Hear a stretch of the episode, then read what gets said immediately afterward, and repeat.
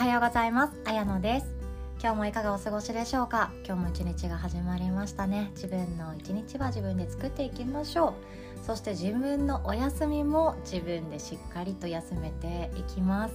考え事をしちゃったりとかモヤモヤする時間っていうのをちょっとやめたいなっていう方はそれ以上に自分が夢中になってしまうことをシンプルに選択していくっていうのが一番いいかなって思います。なんかもう会社の先輩に言われたあの一言がずっと引きずっちゃってとか ありますよね。パートナーに抱いたこの感情がどうしようもないとかなかなか消化できない感情ってたくさんあるんですけど普段できていなかった床掃除を体全身使ってやるとか これもいいですよ。もう盛大にお洋服売りまくるとかなんか忙しくしているうちにすっきりしたりします。一番いいのは瞑想とかじっくりと自分の心の中を内観するっていうことだったりはするんですけど瞑想とか内観って普段やり慣れてない人にしたらめちゃくちゃ難しいと思うんですよね。座ってぼーっとしていて呼吸しているだけだけどまたモヤモヤしてるよみたいな。また悩んでるよ私っていうところに戻ってくるくらいであれば何か夢中になってやってしまうことを手出してみてください。で今日は日曜日ということで手相のお話させていただきます。今週もですねいろんな方と手相を通じてお話しさせていただくことお話を聞くことができてもう私も心満ちています。すごい幸せなんですよね人の手相が見られるっていうことって。人の人生を一緒に生きているような気持ちにもなれたりもう本当になんかサポートっていう本当微力なんですよ。私のサポートなんて超微力だしこういうのが向いているとかあの来年すごく運気が良くなっていくから大丈夫とかそういうことしか伝えられないんですけれども一緒に一生懸命生きれていくような相手の人生に少し携われたような気持ちになるので私は手相って面白いなって思ってやっています。なので私からは出てくることってスピリチュアル的なですね。なんかすごく清々しいというかもう何ていうかうーんつかみどころのないことってあんまり言えないんですよね。なんですけれどももう実践的に何ができるかどうやって生きていくかなどういうお仕事がやりたいかっていうところも一緒に考えていきたいと思っております。で今日はお二人の感想メッセージを読ませていただきたいなと思ってます。ではまずはじめにですねえっとママさん。お二人のママさんなんですけど、えっと、今も一生懸命お仕事をされていらっしゃる方でで自分ってもっと軸をしっかりさせたいとか少しでも動じない自分になりたいとか心をしっかりさせたいなっていう気持ちがあるけど心配性だったり繊細だったりいろいろと自分っていうものをオールオッケー出せない認めてあげられない状態にいらっしゃる方とお話しさせていただき鑑定のメッセージ読ませていただきたいと思います綾野さん今日は貴重なお時間をありがとうございました終わった後本当に心も体も軽くなって足取りまでも軽くなりました自分が嫌だとなってた3日前までの自分が嘘のように今は自分のことを好きになりました。自分がこんなこと言うなんてびっくり。手相から自分のいいところ向いてるところなど過去の私今の私未来の私に寄り添ってくれ。何度も泣きそうになりました。未来もいろいろ楽しいことがありますって言われてとってもワクワクしました。自分にとって今しか見えていない視野の狭い感じだったのが視野がパーッと開けました。手相鑑定お願いした自分を褒めてあげたいです。それくらい本当に素敵な時間でした。明日もこれからも綾野さんのポッドキャストを聞いて日々頑張れそうです。本当にありがとうございました。こちらこそ本当に素敵なご縁をありがとうございました。この方めちゃくちゃ頑張り屋さんですし頑張っていることに多分あまり気づけていないんでしょうね で周りを比べてしまう人って特徴としては周りの人のすごいところ探しは得意なんですよ。あの人ってこんな才能を生かせててすごいなとかあの人っていつもキラキラしてて自分のこときっと素敵好きなんだろうなとか自己肯定感高いんだろうなって見ること見つめることは得意なんですけどそれと比べるのが得意すぎて自分のことっていうのがよく見えてなかったりするんですよね。この方は本当に頑張り屋さんでお仕事も頑張っていてお子さんも育てながらもうがっつりしたお仕事を今されてらっしゃるんですけれどもまあそんな中で自分の気持ち心の状態っていうものを見つめられるようないい状態にもなったんじゃないかなって思ってます。皆さんですねいろんな特技を実は持っているんですよ。いろんな個性をすでにいっぱい持っていていろんな宝物とかいろんな必殺アイテムを持っているんですけれどもそれに気づけていないだけっていうことはたくさんあります。第三者的に自分を見たり客観視できるっていう方はそれだけで気づくっていうことができたりするんですけど多くの人は誰かと比べたり誰かに話しながら気づいたり私の手相鑑定とかを受けながらあそうなんだって思えたりしていくわけなんですよね。ぜひとも今自分の心の中や手のひらの中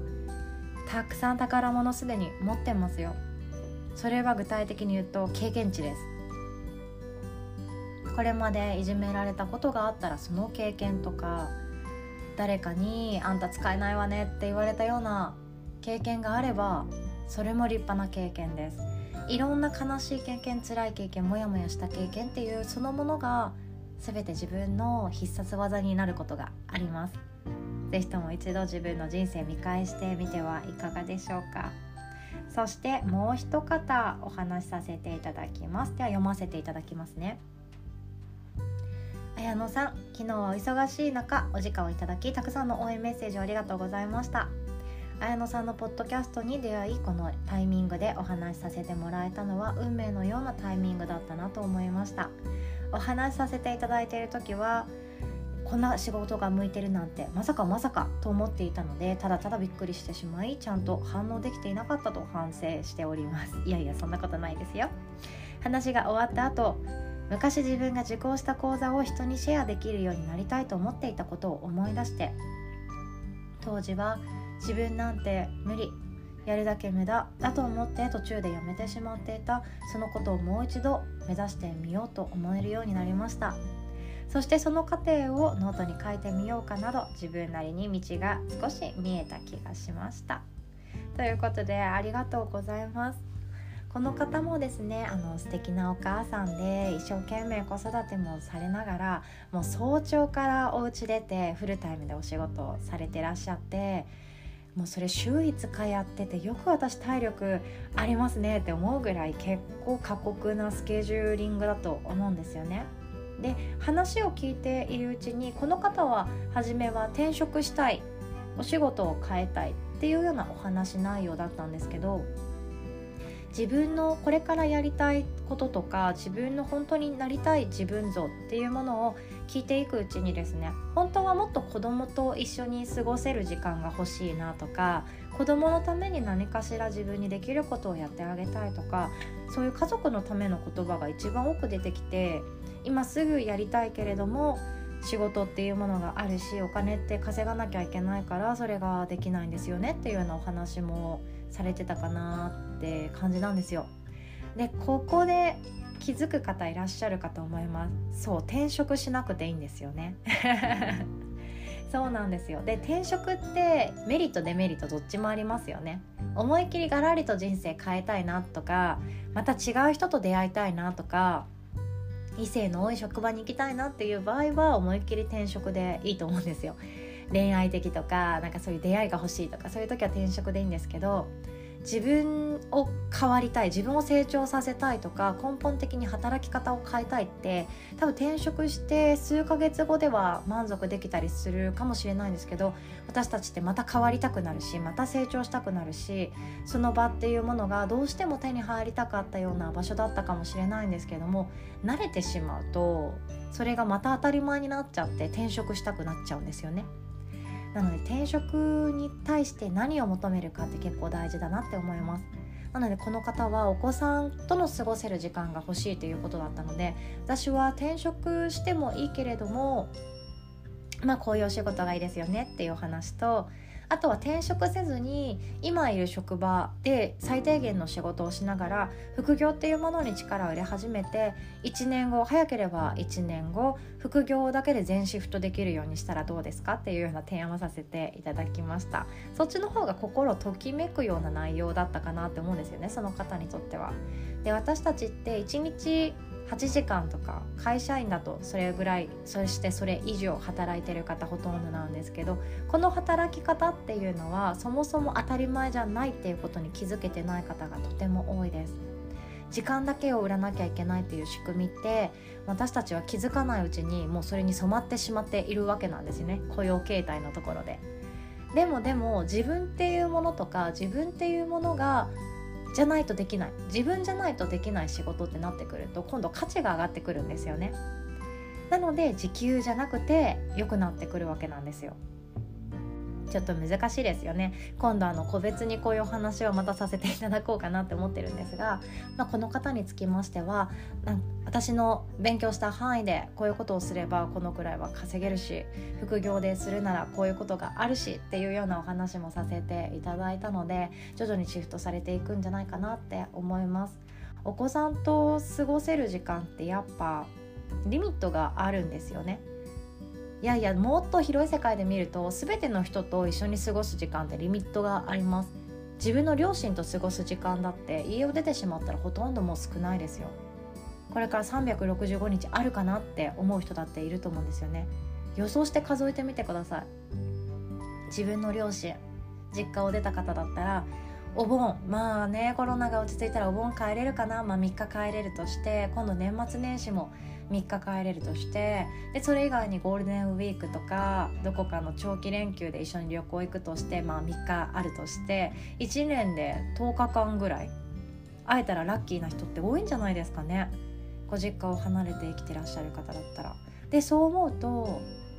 この10日1年の中で10日かけるこれから一緒に過ごせるだろうなっていうね年を重ねてみてかけてみるとどうでしょう？意外と自分の両親と過ごせる時間も限られているんですよ。そしてお子さんと過ごせる期間っていうのももちろん限られています。この中で私たちが優先するものって一体何なんでしょうね？だから今日は何が伝えたいかなっていうかというと当たり前に感じている当たり前に考えているものって本当に当たり前じゃないんだよっていうことともし本当に大切な人と過ごしたい時間とか自分が本当に優先したい時間っていうものが優先するために今すぐ変えられなくっても1年後そうだったらいいなって思うように今日一日を作っていくことがとても大切だっていうことをお伝えできたらなと思います。すぐには変わんないですよ。すぐに正社員辞めてもうフリーランスでもう好きな時間だけ働いて私だったらそうだな。朝の10時半から14時ぐらいまでがもう一番働ける時間ですね。でもこの3時間未満ってちょうどいいなと思っててそれ以外はお友達とか家族と過ごす時間に充てられていてそういう自分で自由っていうものが作れるのであれば私は今のままで今の働き方でいいかなって思ったりもすることがあります。幸福度を得られるっていうのが私たちの人生の中で結局優位に上がってくるんじゃないかなって思うんですよね。